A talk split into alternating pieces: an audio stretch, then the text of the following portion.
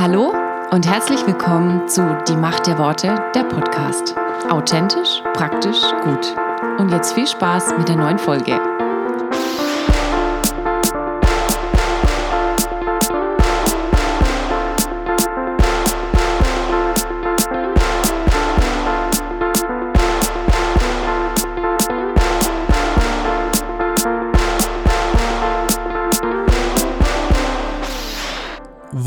Wunderschönen guten Tag.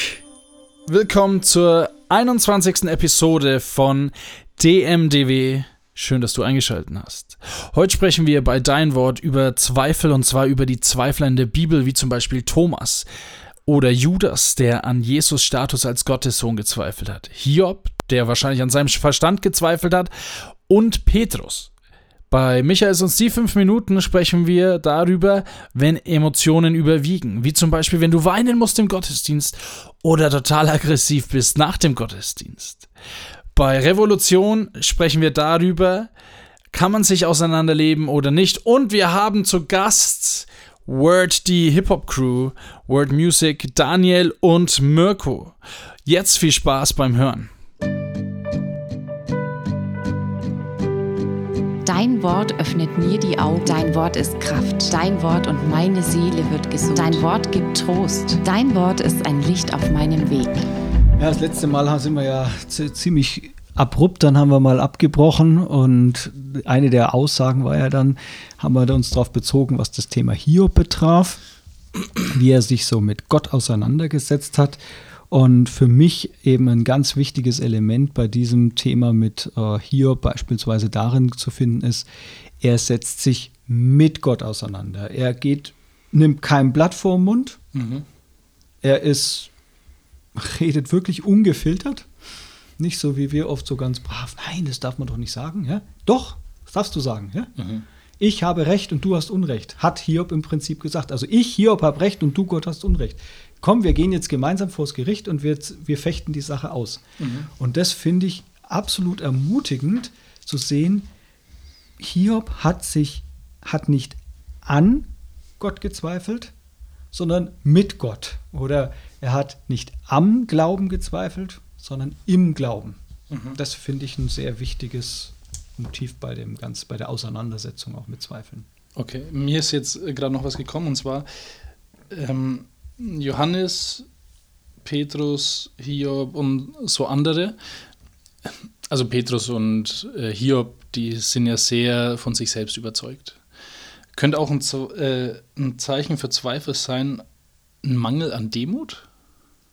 Also das ist jetzt ein bisschen krass, mhm. aber wenn du, wenn du dir so vorstellst, jetzt Petrus, der verflucht sich, Hiob sagt, ich habe sowieso recht, egal was du sagst, Gott Schöpfer der ganzen Welt und alles. Ist es nicht vielleicht ein Mangel an Demut, den die haben und dadurch dann zweifeln? Also ich kann mir das gut vorstellen.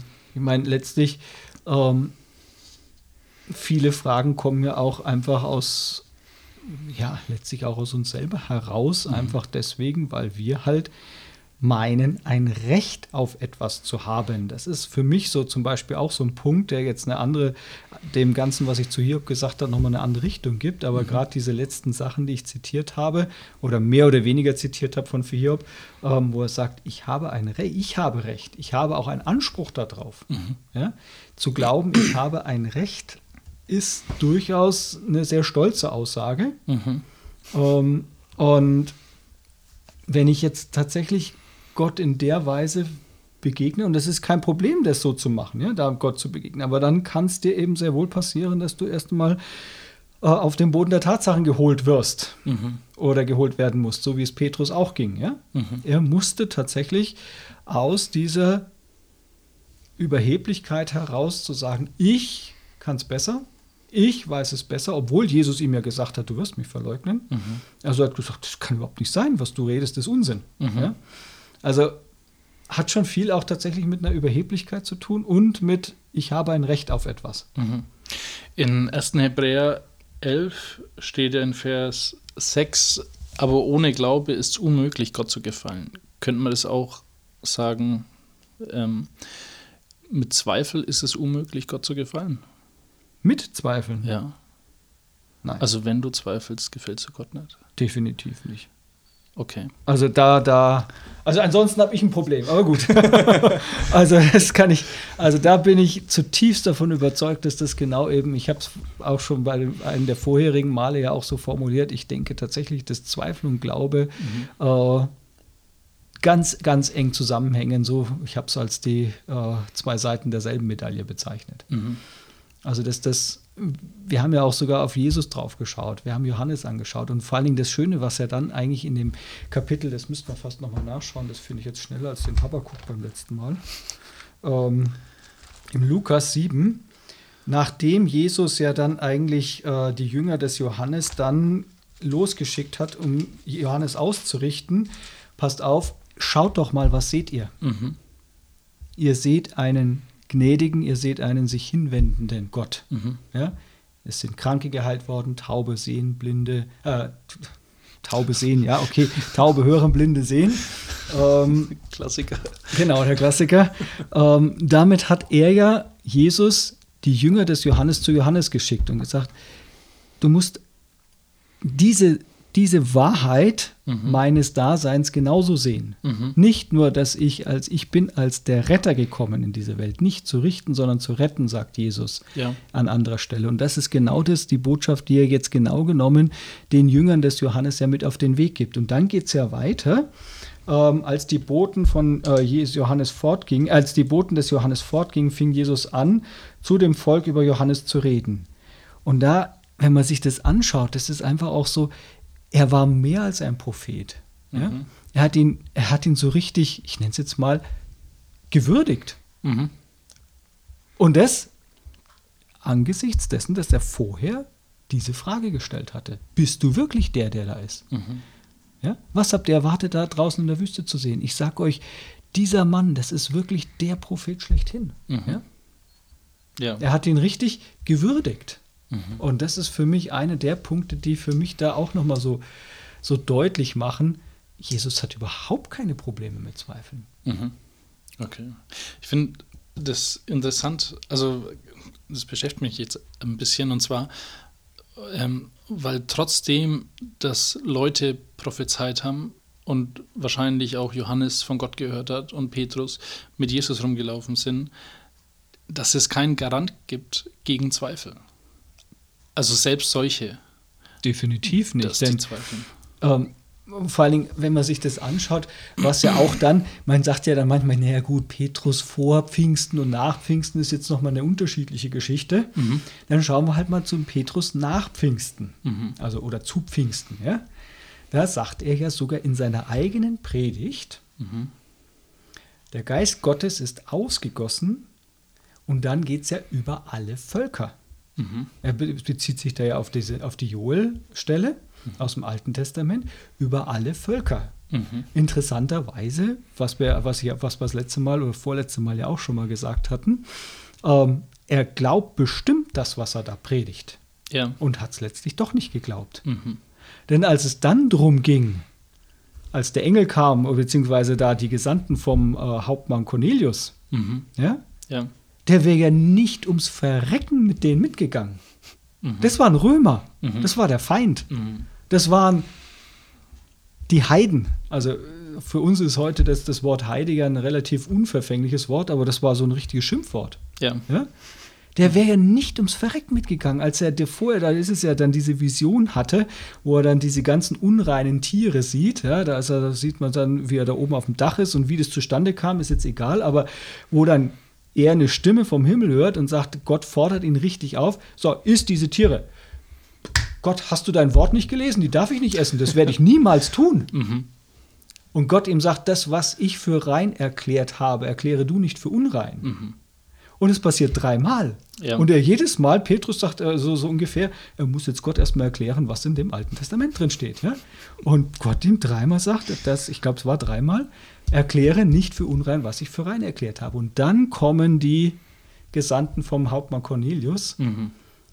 Und er hat vorher darüber gepredigt, alle Völker mhm. gemeint, die Juden. Ja. Und weißt das waren das jetzt nicht so viele. In der Apostelgeschichte? Meinst du jetzt die, die Cornelius-Geschichte oder das? Nee, dies, diese Predigt. Also die, das war die Pfingstpredigt selber, ja. Apostel 2 ja gleich. Okay. Also für den, der es nachlesen will.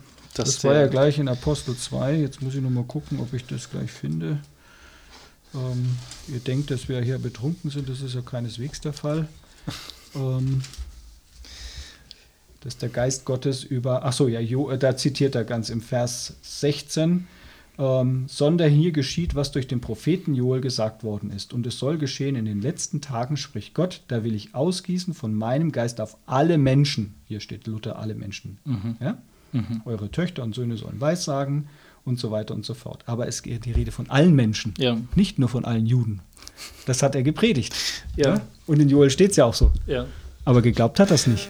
Er musste erst einmal damit auseinander mhm. sich äh, letztlich konfrontiert werden. Mhm. Und erst aufgrund dessen, was er in dieser Vision gesehen hat, ist er ja überhaupt erst mitgegangen mhm. und war vollkommen überrascht, dass der Geist Gottes tatsächlich in diesem Haus schon wirkt. Die Macht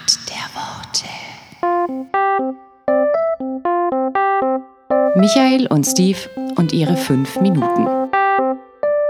Ja, Michi, Schön, dass du auch wieder mal da bist. Ja, wird mal wieder Zeit, ne? Aber hallo.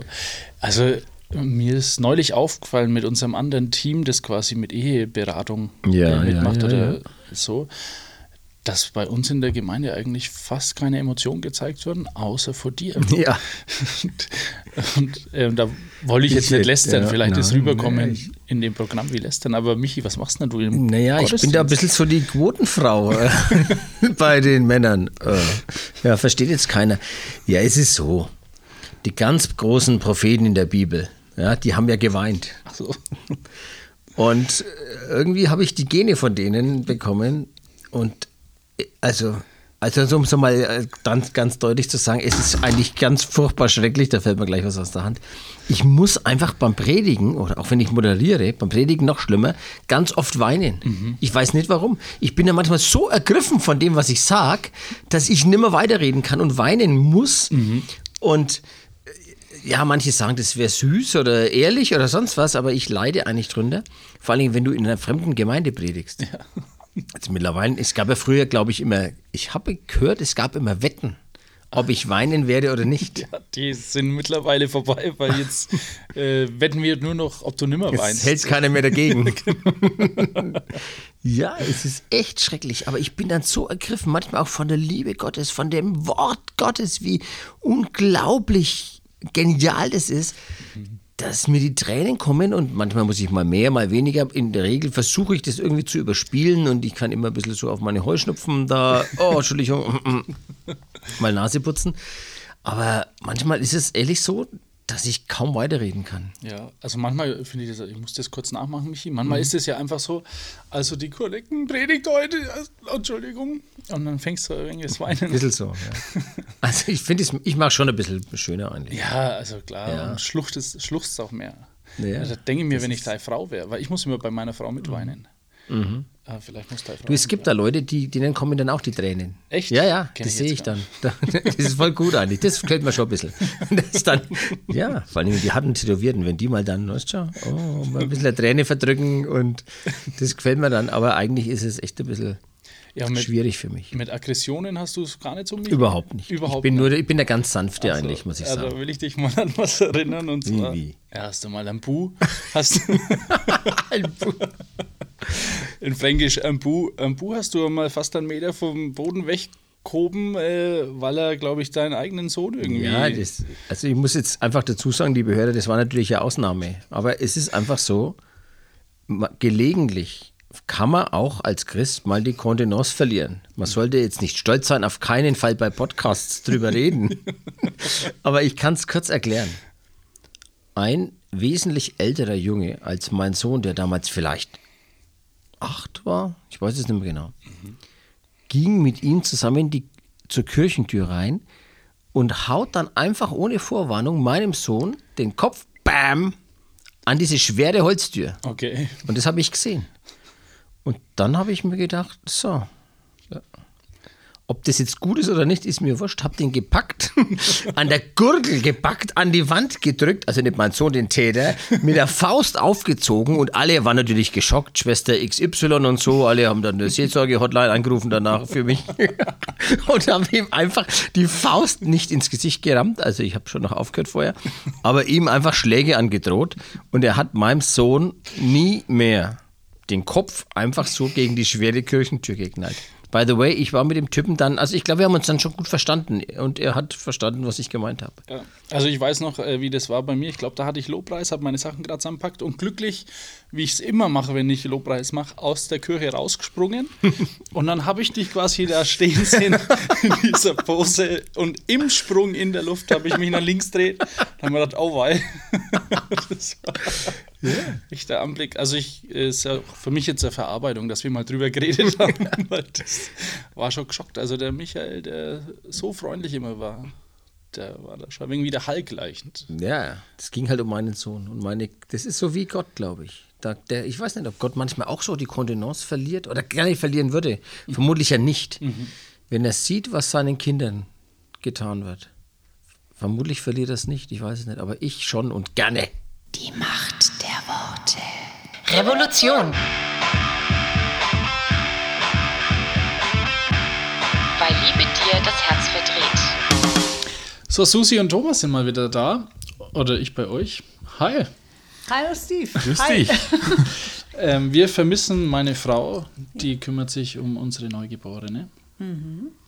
Genau, aber äh, nichtsdestotrotz machen wir mal weiter mit den Themen. Ihr hattet ja jetzt eure Lamb Love After Marriage Woche. Also das ist jetzt im Februar gewesen. Richtig. Das ist schon ein bisschen länger her. Wie war es denn? Man hört übrigens euer Flüstern. ja, genau. Das stimmt auch. Ne? Ja, das war eine sehr, sehr interessante Zeit. Wir waren 14 Paare aus einem unterschiedlichen Hintergrund. Es waren Paare dabei, da ist die Ehe ganz stabil und intakt und die mögen sich und freuen sich aneinander. Dann waren Paare dabei, die waren schon kurz vor der Trennung und eins war auch schon getrennt, hat schon getrennt gelebt. Mhm. Und andere Paare, die waren, naja, haben halt vor sich hingedrudelt. Was spannend war, ähm, wir haben wirklich erlebt, dass jedes Paar eine Begegnung mit Gott gehabt hat mhm. und in ihrer Situation abgeholt worden sind.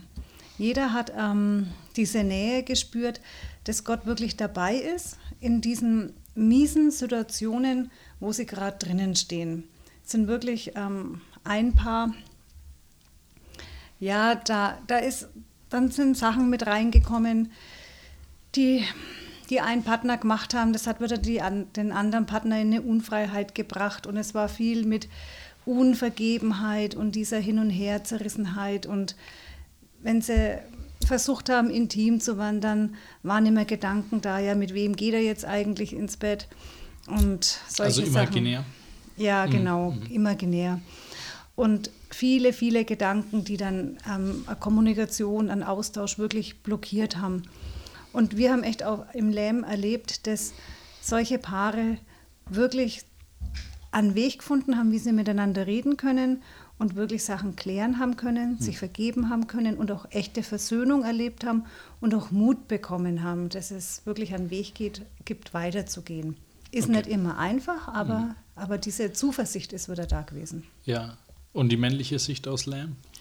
Also ich muss ehrlich zugeben, es war, also es war einerseits richtig, richtig gut, aber für uns beide als Ehepaar, die wir das mit organisiert haben, ähm, war es anstrengend und wir haben auch bei dem Seminar selber eigentlich teilnehmen wollen, so als Tischleiter was nicht immer funktioniert hat, weil wir den Kopf voll gehabt haben, mit irgendwas zu organisieren oder waren irgendwie abgelenkt.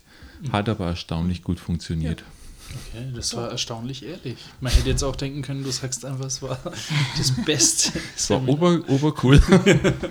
ja, wir waren, waren 13, 13 Paare, 14, 14 Paare, mhm. mehr oder weniger aus dem, aus dem größeren Umfeld, also nicht, nicht Raum Schwabach. Halbe, halbe, genau. Ja, also aus, aus, aus Sachsen, aus Ostfriesland, aus Aschaffenburg, erstaunlich weite äh, weiten Einzugsradius hat das Seminar Okay. gehabt. Cool. Ähm, dann machen wir mal gleich weiter mit den Fragen, weil vielleicht denkt sich der Hörer, jetzt habe ich schon zweimal was über Lärm gehört. Ich hoffe, jetzt die nächste Folge kommt nicht auch über Lärm. Ja, Das haken wir jetzt mal so ab. genau. Das ist Wenn jemand was um. wissen will, kann er sich gern bei uns melden, dann verweisen wir auf euch. Gerne. Genau. Klar. Dann ähm, schmeiße ich noch einmal den Begriff Lamb in die Runde und zwar vor Lamb, ihr habt das letztes Mal erzählt, wo wir beieinander waren, dass ihr da Eheprobleme hattet. Ähm, äh, was waren denn jetzt mal, Thomas, deine, wo du gesagt hast, das war voll das Problem, wo mich vielleicht in der Beziehung zur Susi gestört hat? Oder belastet hat? Ja, also wir haben ja mittlerweile natürlich auch drei Kinder, haben wir schon mal gesagt. Ähm, dann Beruf, dann Gemeinde, Familie. Also was für mich eins der Hauptprobleme war, ich habe mich gefühlt wie in einer WG, also wie in einer Zweckgemeinschaft. Ne? Arbeiten, funktionieren, irgendwas ehrenamtlich machen, geistlich auch noch was machen sollen, wollen, was nicht immer so funktioniert hat. Also für mich war das kein, kein Miteinander, sondern eher so ein Abhandeln von verschiedenen Aufgabenbereichen. Dadurch, dass wir uns eben in verschiedenen Bereichen nicht einig waren oder eins waren, naja, macht man halt so seine Sachen, aber nicht wirklich als, als Ehepaar zusammen. Mhm. Also eher so wie Geschwister. Ja, so genau, so ähnlich. So jeder hat so ein bisschen sein, seinen Dienst. Manche Sachen waren auch zusammen, aber wenig. Und das hat mich, äh, das war einer der Punkte, der mich schon wirklich genervt hat, und ich keinen Plan gehabt habe, wie man da rauskommt. Okay. Also hattest du so eine Art ja, Hilflosigkeit in dem Ja. Ganzen? Total. Ähm, glaubt ihr beide an den Begriff Auseinanderleben? Also glaubt ihr, sowas existiert? Ja, freilich. Ja. Ja, ja. Wo, woraus kommt es? Also zum Beispiel jetzt, was der Thomas beschrieben hat. Ähm, wie kommt man zu diesem Punkt, dass man quasi wie Geschwister zusammenlebt? Also wodurch wird es, ähm, ja, wie soll man sagen, animiert, dass man zu diesem Punkt überhaupt kommt? Weil am Ja. Anfang heiratest du ja, weil der Thomas total der schöne Mensch ist und du. Ja, selbstverständlich, logisch. ja. Ich glaube, das fehlt manchmal das Interesse für einen anderen. Also sich wirklich ähm, reinzuversetzen in dem, in dem Partner, was nämlich jetzt wichtig ist. Und wenn da schon dann so Genervtheit kommt, dann zieht man sich immer mehr zurück. Den- Dann denke ich mir dann, den interessiert es ja eigentlich gar nicht, was ich mache oder was ich erlebe oder so. Dann, nee, dann sage ich es halt nimmer. Und wenn es über einen längeren Zeitraum geht und in verschiedene Themen reingeht, dann fehlt irgendwann einmal auch so eine Gesprächsebene, die auch verbindend ist. Und dann lebt man halt nebeneinander her, tauscht sich vielleicht über das Nötigste aus, über alltägliche Sachen oder Kinder noch ein bisschen. Ja. Aber eigentlich, was, was mich ausmacht, was meine Bedürfnisse sind, meine Wünsche, meine Träume oder was ich für Erfahrungen, für Erlebnisse gemacht habe.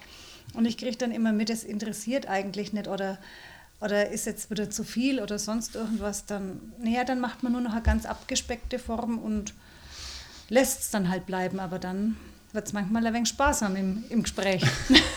Okay, aber meinst du, das liegt dann nur an deinem Gegenüber oder ist es vielleicht auch dann an dir, die dann irgendwann sagt, hey, ähm, keine Ahnung, ich werfe jetzt die Flinte ins Korn und investiere mich einfach da nicht mehr, weil ich keinen Bock mehr habe irgendwie. Zumindest wird es weniger. Okay. Ja, weil manchmal, also wenn wir ganz ehrlich sind, dann nervt es an manchmal einfach auch, wenn, wenn keine Reaktion kommt oder wenn man dann denkt, man wird nicht ernst genommen und dann, dann lässt man es auch bleiben. Es hat jetzt nichts damit zu tun, dass man den anderen nicht mehr mag, aber mm, es ist ein wenig so, es wird ein wenig gleichgültig. Es Okay. wird ein wenig egal, ein wenig austauschbar. Das, das stimmt. Also ähm, ein zweiter Punkt ist mir noch eingefallen. Also ich habe ja, habe mich ganz, ganz arg schwer getan, Gefühle mitzuteilen, überhaupt erst einmal zu registrieren, dass ich Gefühle habe zu verschiedenen Sachen. Und wenn die natürlich, wenn ich mich das nicht traue mitzuteilen, ähm, weiß natürlich meine Frau auch nicht, wie es mir geht. Und es Ja. bleiben natürlich dann Sachen irgendwie auf der Strecke. Und das, glaube ich, macht dieses Auseinanderleben aus, weil funktionieren kann man auch unter Arbeitskollegen ja. oder Geschwistern mhm. oder Gemeindeleute oder so, aber als, als Ehepaar ist dann diese, diese andere Ebene wird dann nicht mehr bedient oder da kommt man nicht mehr ran. Mhm. Also diese tiefere. Die tiefere, genau, ja, diese, die verbundene Ebene. Mhm. Genau, dass man sich also traut, seine Gefühle zu sagen oder wie es einem wirklich geht oder was man gern hätte oder was man sich wünscht. Mhm. Das sind ja alles so Sachen, also die bei uns haben sich das eingeschlichen, dass wir über sowas überhaupt gar nicht mehr gesprochen haben. Ja, weil dann hat man sich auch missverstanden. Der eine hat es vielleicht ähm, weil man halt ein wenig so, so eine Gesprächskultur auch verlernt hat, eben weil man nicht so nachgehakt hat oder sich wirklich Zeit genommen hat und für einen anderen sich auf den anderen eingelassen hat. Mhm. Also wirklich diese bewusste Entscheidung, jetzt bin ich da mhm. und jetzt ist mein Mann da und ich höre jetzt auf und versuche da wirklich zu checken, was meint denn jetzt, was will denn man nicht sagen und mhm. aber so viel Zeit nimmt man sich manchmal gar nicht oder dann interpretiert man relativ schnell was, sagt irgendwas und dann geht man völlig aneinander vorbei und je mhm. nachdem, was für, ähm, wie die Beziehung gerade noch, wie stabil sie gerade ist, ja. lässt man es dann bleiben, damit man nicht noch mehr irgendwie Öl ins Feuer gießt. Mhm. Oder manchmal kriegt man auch die Kurve, dann ist es ganz nett, dass wieder irgendwie so ein kleiner Austausch war. Die Macht der Worte. Aus der Sicht, aus, aus der Sicht. Aus der Sicht und mit den Worten von. Aus der Sicht und mit den Worten von. Word mit Daniel und Mirko. Hi. Hi. Hi. Hey, schön euch zu sehen. ja, wir freuen uns auch. Seid voll frisch. Voll Hammer. Wir treffen euch heute äh, beim One Love Jam 2019. Ja. Und ihr tretet da auf Wollt ihr kurz was zu One Love Jam sagen? Ihr habt euch schon vorher getroffen, also heute ist nicht der erste Tag, wo der Event selber ist, sondern was haben die ganzen deutschen Gospel-Rapper zusammen besprochen? Dürfen wir das erfahren? Ja, also ähm, die One Love Jam ist geboren aus äh, den, dem Zusammenschluss namens Asphalt Diamant. Und Asphalt Diamant ist dieser Zusammenschluss ähm, von allen ich sag mal, in Anführungsstrichen namenhaften Gospel-Rappern äh, im deutschsprachigen äh, äh, Raum. Und ähm, ja, das, das soll einfach dem Zweck dienen, das Netzwerken zu verstärken, äh, das Miteinander. Das heißt, ähm, nicht jeder macht so sein Ding, sondern die Durchschlagskraft soll damit auch wachsen. Und diese One Love Jam ist dann daraus entstanden, zu sagen, hey, wieso, wir wissen, dass viele Jugendliche sowas auch gerne möchten, weil wir sehen ja an den Verkäufen der CDs und der Musik, dass viele Bock hätten, noch so einen Live-Auftritt zu sehen. Mhm. Wieso machen wir das nicht mal? Und das war damals Phil The Elephants Idee. Ähm, der hatte das äh, im Sinn und so ist es dann entstanden. Äh, was wir besprochen haben, also es waren sehr viele Gespräche mit oder die sich auf die Vision von dem Deutsch äh, sprachigen Gospel-Rap äh, befasst haben. Wo wollen wir hin? Wo sind wir noch nicht? Äh, wo wollen wir rein? Was für Hindernisse gibt es da? Wie erreichen wir denn die Leute, die wir eigentlich erreichen wollen? Denn wir sind ja nicht nur dazu da, diejenigen zu erreichen, die in den Gemeinden sind. Mhm. Ja, wir sollen die stärken, aber wir wollen auch Leute erreichen, die nicht in den Gemeinden sind. Und manchmal scheitert es auch einfach mal zum Beispiel an, an, den, an den Worten, an der, an der Wortwahl. Mhm. Ja? Wir nennen es äh, liebevoll kananäisch. Ähm, das heißt, das ist biblische Sprache, die keiner richtig versteht. Ist da so ein Wort drin wie Schalabanga oder Churchies? Nee, äh, gar nicht mal so. Wobei, das war auch heute Diskussion. Aber ähm, ja, so, so, so Worte wie, kann man sagt, äh, Jesu Blut hat mich reingewaschen. Mhm. Ja. Okay, wir wissen alle, was es bedeutet. Warum? Weil wir Christen sind. So, aber es gibt Menschen, die haben nichts damit zu tun. Mhm. Und die stellen sich vielleicht Dinge vor, ja, Blutdusche und irgendwelche Opfer äh, messen und äh, das kennt man so aus Filmen und wenn man da sowas sagt, das, damit erreicht man vielleicht keine Leute, sondern man schreckt sie ab. Also, dass man auch nochmal guckt, okay, wie erreichen wir denn nochmal bewusst dann die Leute, die außerhalb der Gemeinden sich bewegen. Okay. Gut, äh, dann fange ich mal mit einem Interview an, wenn das okay ist. Mirko, äh, hast du dir gedacht, 2013, glaube ich, habt ihr euch das erste Mal so kennengelernt? Ja, äh, 2012 kennengelernt und 2013 haben wir begonnen am Album zu arbeiten, Ende 2012 kennengelernt, 2013 ja, ja, ja, Habt ihr euch über, ich, ich weiß nicht, ob, das, ob ich da richtig informiert bin, habt ihr euch irgendwie über Facebook oder so connected, weil ihr quasi gedacht habt, hey, wir müssen äh, irgendwas Christliches in Richtung Hip-Hop machen. Also liege ich da richtig? Ja, genau. Also das war so, ähm, ich war auf der Suche, ich habe äh, christlichen Rap gefunden zum ersten Mal und zwar ähm, amerikanischen christlichen Rap. Der Künstler heißt Lecrae, der wird vielen ein Begriff sein. Hab seine Mucke total abgefeiert, da ich aber vor meiner Bekehrung schon äh, Rap-Liebhaber war und auch Straßenrap so in die Richtung machen wollte und hier und da ein paar Sachen aufgenommen habe, habe ich gedacht, hey, vielleicht könnte man das ja jetzt tatsächlich im deutschsprachigen Raum nutzen, ähm, um das Evangelium zu verbreiten oder, oder auch so christlichen Rap in Anführungszeichen machen. Hab dann bei YouTube eine Gruppe gefunden namens Cross. Cross war das, ne? Mhm. Aus Bochum. Genau. Ähm, hab den geschrieben, hey, voll cool, dass ihr das macht, aber da war kaum was da zu der Zeit. Ähm, und dann habe ich den angeschrieben, äh, den, äh, wie heißt der Bruder nochmal von Cross? Ähm, oh Mist, hab's vergessen. Warte mal, ich muss kurz nachdenken. Hier, der. Fällt mir jetzt gerade nicht ein, wie Wir peinlich. nennen ihn einfach Hein Mück. Oh Boah, das geht aber gar nicht eigentlich, ne? Warte mal, Johannes. Johannes! Mensch, Jawohl! Ach, Johannes, wenn du das hörst. Kannst du, Was ein das, kannst, du Name, du, kannst du an der Stelle schneiden, bitte? Genau, Johannes, wir lieben dich. Auf jeden Fall, ähm, wir haben dann, ich habe dem äh, Johannes geschrieben und hat er mir gesagt, hey, da gibt es eine Gruppe bei Facebook, so eine ähm, Kingdom Arts hast du die genannt, glaube ich. Genau, Ne? ja. Da sind so ein paar, die haben dieselbe Vision wie du, weil meine Vision damals war auch schon, wie viele andere sie hatten zu der Zeit, ähm, lass doch mal das alles so ein bisschen vereinen, so alle, die diesen Wunsch haben, Gospel-Rap zu machen. Und dann äh, wurde ich in der Gruppe aufgenommen und äh, war lange auf Standby dann ein paar Monate und irgendwann hat Daniel ein Album gepostet von Andy Mineo, äh, was wir beide echt cool fanden und dann kamen wir so ins Gespräch, haben Nachrichten ausgetauscht. Dann war es WhatsApp auf einmal und dann habe ich ihm ein, äh, etwas geschickt, was ich schon lange aufgenommen hatte. Das war dann unser erster Track auf, auf dem, äh, das war unser erster Track, den wir aufgenommen haben. Ähm, und zwar Folge mir, äh, Folge mir nach Deutschland war das, ne? Mhm. Genau. Und äh, dann hat er gesagt, hey, das ist voll cool, lass ein Album aufnehmen. Dann haben wir ein Album aufgenommen und wir haben uns tatsächlich, Daniel sagt immer, wie jede gute Beziehung, äh, haben wir uns auch bei Facebook kennengelernt. Okay, nicht Tinder. Nein, äh, nee, nee. Okay, also da habt ihr euch kennengelernt. Ähm, was ist denn die Motivation? Also, äh, du sagst ja, ihr wollt ja schon christlichen Hip-Hop machen, aber was ist die, die Motivation von euch? Also, weil wir haben jetzt da draußen lauter Leute stehen, ähm, die wahrscheinlich jeder eine andere Motivation hat. Also, keine Ahnung, wenn ich draußen stehe, ist vielleicht meine Motivation, ich will Fame werden und unbedingt der geilste deutsche Rapper, christliche Rapper werden, neben Moses Pelham. Was ist denn eure, eure Vision, sagen wir mal, eure Vision? Also ich sag mal so, anfangs war es natürlich, äh, gerade wenn du frisch bekehrt bist, was bei mir auch der Fall war, ich war ziemlich frisch, ähm, wovon das Herz voll ist, davon sprudelt der Mund ja über. Und ähm, ich wollte einfach diese Gabe nutzen, also wir sehen es tatsächlich als Gabe auch, wenn man so musikalisch ist und so weiter, ähm, um einfach das zu erzählen, wovon mein Herz voll ist. Und das ist Jesus. So, ne? ähm, aber dann haben wir natürlich auch weitergedacht und dann haben wir gedacht, hey, das kann man doch wunderbar als evangelistische, als evangelistische, evangelistisches Medium nutzen. Das heißt, wenn du Musik machst für Christus, kannst du es ja auch irgendwie von den Beats und von den Sounds so gestalten, dass auch Leute aus der Welt das hören würden. Und das war unser, unser Anspruch. Also eigentlich ist es tatsächlich ein evangelistischer Anspruch. Okay. Ne, es geht nicht darum, was weiß ich, wir verdienen jetzt viel Geld oder, oder wir werden die heftigsten oder so. Aber wir haben schon auch, was die Qualität angeht, den Anspruch, dass wir die Qualität, die die Welt liefert, mit ihren ganzen bekannten Rappern, dass wir diese Qualität auch natürlich liefern können. Ne? Okay. Okay, und äh, daher natürlich der, äh, das Wort Gospel Rap. Also es kommt mit von euch oder hat es irgendwer mal irgendwann in den Raum geworfen und ihr habt es dann mit aufgegriffen? Achso, Das ist ja, das kommt aus der USA. Gospel Rap, genau.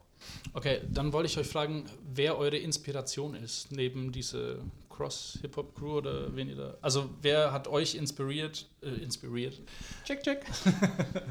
genau, der ja so einen enormen Einfluss auf das hab, hatte, wie ihr jetzt rappt. Also ob das jetzt christlich ist oder nicht, ist egal, aber was war so euer. Ja. Ähm, ich denke, Lecrae und ähm, sein Label, also Reach Records, mit den ganzen Künstlern, die er da auch hat, Tadashi, Triply und so, die auch von vornherein da waren, die waren, glaube ich, eine sehr, sehr große Motivation für uns hier im deutschsprachigen Raum. Nicht, dass es nichts, ähm, also nicht, dass es vorher keinen Gospel-Rap in Deutschland gab, sondern aber trotzdem dieses Movement, dieses Wachstum zu sehen, was in der USA passiert ist. Und ähm, ich glaube, das hat viele hier inspiriert, unter anderem dann auch uns, zu sagen, hey, lass uns doch was ähnliches machen, hier in Deutschland, auf Deutsch. Weil das äh, viele Jugendliche ähm, hören Musik, ähm, aber hören nicht auf den Text, weil der die ganze Zeit auf Englisch ist. Ja. Wieso nicht mal auf Deutsch, ne? Ich rap auch ab und zu Parts auf Englisch, ich bin englischsprachig auch groß geworden. Ähm, und ich mag es einfach auch auf Englisch zu rappen. Und ich bin mir vollkommen sicher, es erreicht auch nur englischsprachige Leute, also wir haben auch äh, aus der USA Leute, die uns auch anschreiben und so, hey, coole Mucke, aber im Grunde wollten wir was ähnliches, was dort passiert ist mit der Reach Records Movement in der USA, dann hier ähm, anwenden. Und das hat uns so motiviert, das auch so zu machen. Und ich glaube, am Anfang waren tatsächlich Lecrae und äh, Konsorten so die Vorbilder, die wir hatten. Mhm. Lecraes erste Alben äh, waren so tiefgängig auch und ähm, die, die, haben uns sehr, sehr stark inspiriert. Okay, und bei dir war das dasselbe? Also ja, also du, ähm, wenn du jetzt um dieses Rap-Technische fragst, ähm, ich habe ich hab viel deutschen asozialen Rap gehört früher. Also äh, ich habe Kollega gehört, da kannte den, da kannten den noch nicht so viele, da war er noch bei Selfmade Records in Essen. Und da habe ich so seine ganzen Zuhälter-Tapes gehört, haben die sich genannt. Zuhälter-Tape 1, 2, keine Ahnung, was das, wie weit das ging. Das hat mich halt so äh, in der Rap-Technik, bevor ich dann mich bekehrt habe, 2011, hat mich das total so angesteckt. Ähm, und dann aber, als ich diesen christlichen Rap gefunden habe, habe ich auch bewusst gesagt, ich will meine Gedanken nicht mehr füttern mit diesem Dreck. Mhm. Ja, äh, äh, wie man andere Mütter flachlegt und, und, und was weiß ich, äh, dass ich Drogen verticken muss und so. Ähm, und dann habe ich äh, nur noch wirklich Lecrae gehört. Äh, da ist ein Album, das heißt Rebel. Ich würde jedem empfehlen, dieses Lied Don't Waste Your Life zu hören. Das ist äh, lebensverändernd. Und das hat mir dann auch die Kraft gegeben, sozusagen, ey, ich schmeiße diese ganze Drecksmucke jetzt raus mhm. ähm, und ich fokussiere mich darauf und dann äh, das, also Lecrae war auf jeden Fall ein ganz großer Faktor ne, bei uns. Ja. Okay, und jetzt nochmal zu dem Begriff zurück, ähm, Gospelmusik. Ich habe gesehen, ihr habt vor ein paar Wochen, Monaten was gepostet auf Facebook und Instagram, dass ihr quasi zurück wollt zu euren Wurzeln. Also wisst ihr, wovon ich rede? Ich habe diesen, diesen Post nicht mehr gefunden. Mhm. Aber was heißt denn das für euch? Also, zu, oder wo seid ihr verloren gegangen, falls ihr zurück wollt? Also, ähm, es war so, ähm, wir waren letztes Jahr ziemlich äh, inaktiv unterwegs, sag ich mal. Wir hatten natürlich hier und da vielleicht mal ein, zwei Auftritte, aber ähm, es war halt auch so eine Zeit, wo wir viel nachdenken durften über Word, über diese ganze Szene und, und auch über das Ziel. Und ich weiß oder wir wissen, als wir am Anfang zusammensaßen, war natürlich die Vision, dieses Evangelistische vor allem. Also man macht halt, man benutzt ja Hip-Hop, damit man die Leute von der Straße erreicht. Ne? Und aber wenn du dann nur ähm, ich nenne das immer so liebevoll Christen-Wellness machst, was auch seine Berechtigung hat, versteht mich nicht falsch. Ne? Ich finde es toll, dass wir für Christen erbauende Lieder haben. Lecrae war auch erbauend für mich. Ne? Aber wir haben irgendwie dann so gemerkt, hey, ähm, wir müssen mehr Gemeinschaft wieder haben zusammen als Brüder. Mhm. Wir müssen zusammen ins Wort gehen. Ja, die Macht der Worte, die Macht des Wortes Gottes vor allem, ja. ja. Ähm, wir haben uns jetzt für den Römerbrief entschieden, das einfach zu lesen und zu studieren und dahingehend dann durchs Gebet einfach von Gott uns zeigen zu lassen, hey, diese Lieder, mit diesen Liedern schreib das und das, dann kannst du äh, die Menschen draußen erreichen. Also weniger auch dieses Christensprech, weniger dann vom, vom, vom Blut Jesu, das mich bedeckt, mhm. was eine Wahrheit ist, Gott sei Dank, mhm. aber was halt für einen draußen klingt wie Ziegenopfern oder so. Ne? Versteht ihr, was ich meine? Ja. Wenn jemand sagt äh, Opfer und dann denkt jeder, habe ich auch früher, bevor ich bekehrt war, an, an, weiß ich nicht, an irgendwas Komisches gedacht. Ne? Mhm. Ähm, es ist eine Realität, aber es ist nicht so vermittelbar. Mhm. Und das war auch ein großer Bestandteil von unseren Gesprächen hier am, äh, jetzt am Wochenende. Wir haben gemerkt, wir müssen die Musik greifbarer machen für die normalen Probleme, die die Leute haben. Meine Frau hat mich verlassen. Mhm. Ich kann die Rechnung nicht mehr zahlen. Ähm, ich fühle mich wertlos, weil alle mich mobben, zum Beispiel, ja. Oder wo gehe ich hin mit meiner Schuld? Ich habe was getan, ich weiß nicht, wo ich die abladen soll und erstmal zeigen, hey, da gibt es ein Problem und nicht direkt so, da gibt es eine Lösung. Dann sagen die ja, für welches Problem denn? Ja. Ne? Und das, äh, das haben wir einfach total stark gemerkt und äh, sind Gott so dankbar dafür, ne? weil jetzt glauben wir, da kommt noch was Neues und Stärkeres noch ne? daraus hervor. Die Macht der Worte. Vielen Dank fürs Zuhören. Folge uns auf Instagram, Spotify, YouTube und Facebook. Wenn dir diese Folge gefallen hat, abonniere unseren Kanal und wir freuen uns über 5 Sterne bei iTunes. Wenn du Fragen, Anregungen oder Verbesserungsvorschläge hast, kontaktiere uns unter die Macht der Worte at mail.de. Wir hören uns nächste Woche wieder.